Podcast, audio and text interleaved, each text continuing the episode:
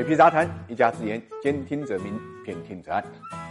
众所周知啊，消费是拉动经济增长的三驾马车之一。那么当下呢，九零后、零零后呢，正在逐步成为这个时代的消费主力。公开的数据显示，二零二一年的三十五岁以下的年轻消费者呢，将创造百分之六十五的消费增长，是拉动经济增长的主要消费群体。但是对于年轻人的消费观念，很多人是直呼看不懂。至于为什么，我们举个例子，大家就明白了。比如，他可以买很贵的球鞋，却热衷于打折的零七食品；可以买很贵的美妆，却热衷于拼单。团团购来省邮费，热衷于分期付款贷款，又兼顾投资理财，可以为了兴趣买电视，却又在朋友圈里面呢求会员。这些消费操作啊，估计就是年轻人本人也是笑而不语，说不出所以然了。估计呢，这就是他们的态度，哪里要省，哪里要花，他们是有明确的认知的。那么，年轻人的钱主要花在哪些方面呢？近期啊，中银消费金融呢发布的《当代青年消费联合报告》，我们可以看到一些迹象。随着九九六、超级大小周成为年轻人工作常态之后，懒人。经济呢是飞速发展。数据显示，近三年线上的消费者为偷懒花费的金额呢逐步增加。二零二零年规模是超过了一千亿。二零二一年十一月，懒人神器的搜索频次超过三十万次，比去年呢增长了近百分之两百。其中，九零后、九五后的年轻消费者线上偷懒花费增长是最快的。其次呢，作为独生子女一代，九零后对陪伴的情感诉求，一定程度上推动了宠物经济的发展。数据显示，在中国的宠物猫狗主人中间，几乎有一半是九零后。那么九五后的线上宠物消费更是连续三年呈倍数级增长。他们对于宠物的衣食住行舍得花钱，看重了质量和安全。随着年龄增长，生活的压力，养生居然也成为年轻人不可缺少的一环。中国青年消费大数据显示，在二零二一年的消费预期中间，保健养生啊位于十八岁到二十五岁年轻人消费榜单的前三甲。据估计呢，二零二一年年轻人在保健养生上增加消费的比例比去年上涨了百。百分之七点五，其中抗疲劳、抗焦虑、助睡眠成为年轻打工人们对于保健品功效的最主要的诉求。从具体数字也可以看出，年轻人对养生的重视态度。二零二零年六幺八期间，京东眼部保健类产品呢销售同比增长了百分之四千一百二十六，蛋白粉同比增长了百分之七百五十一，维生素类的产品呢同比增长百分之三百八十七。其中九五后和零零后的活跃用户同比增长百分之一百二十